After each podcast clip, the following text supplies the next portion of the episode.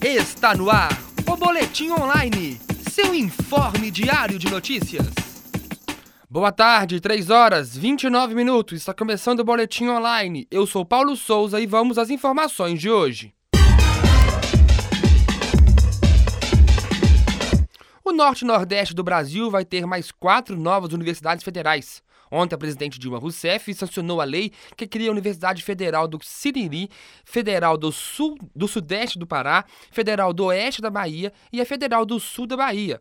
O documento foi assinado no Palácio do Planalto com a presença do ministro da Educação, Aloysio Mercadante. As novas quatro universidades vão atender até 2018 mais de 38 mil estudantes em 145 cursos de graduação.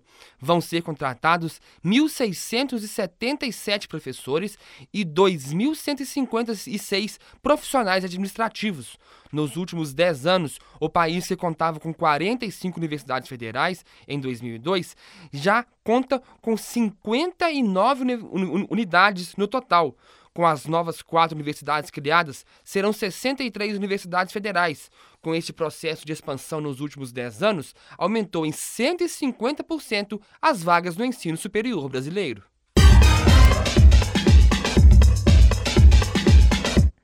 No Dia Mundial do Meio Ambiente, 5 de junho, ontem, o reitor da PUC Minas e bispo auxiliar da Arquidiocese de Belo Horizonte, professor Dom Joaquim Giovanni Mol Guimarães, acompanhado do chefe de gabinete da reitoria, professor Paulo Roberto de Souza, e do pró-reitor de Logística e Infraestrutura, professor Rômulo Albertini Rigueira, plantou, no final da tarde, três mudas de amoreira no jardim central do campus Coração Eucarísticos, nos, é, próximos à entrada do prédio da reitoria.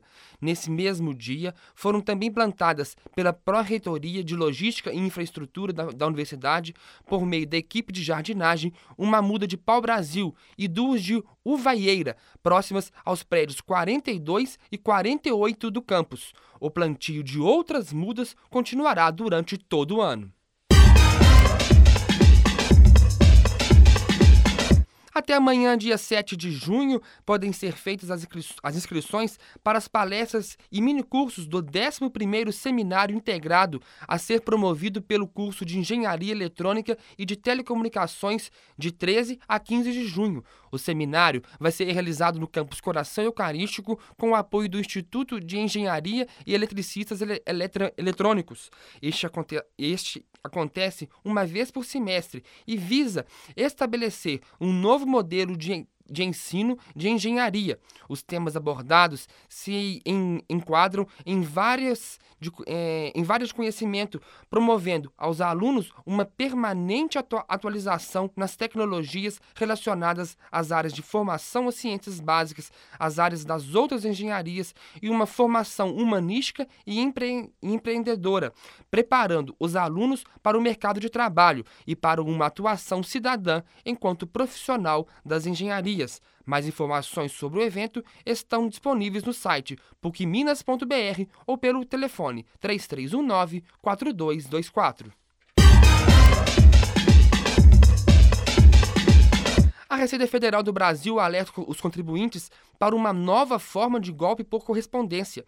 Na carta, os bandidos apresentam às empresas uma notificação de lançamento de multas referentes ao não pagamento do Imposto sobre Serviços, o ISS.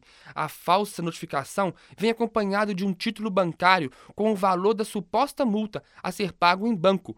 Além do texto confuso, há vários aspectos que demonstram a falsidade do documento o ISS é um tributo de competência municipal e não da Receita Federal. A Receita também não emite títulos bancários e sim documentos de arrecadação de receitas federais, o DARF.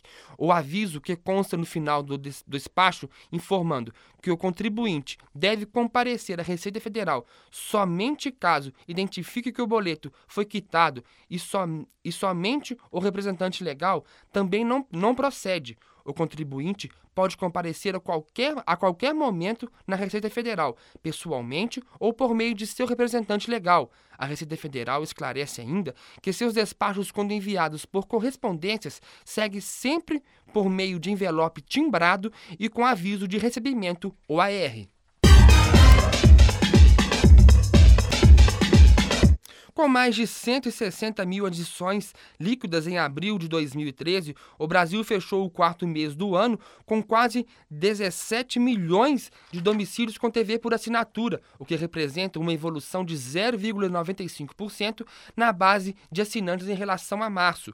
Considerando-se o número médio de 3,2 pessoas por domicílios divulgado pelo IBGE, os serviços de TV por assinatura são distribuídos para aproximadamente 54 milhões de brasileiros e estão presentes em 28% dos domicílios do país. Do ano de 2007 até abril deste ano, o número de domicílios que assinaram uma TV por assinatura mais que triplicou. 3 horas 34 minutos, com a apresentação de Paulo Souza, coordenação de Sandra Freitas e apoio do Laboratório de Rádio da PUC Minas, termina aqui o Boletim Online. Boa tarde. Está no ar o Boletim Online, seu informe diário de notícias.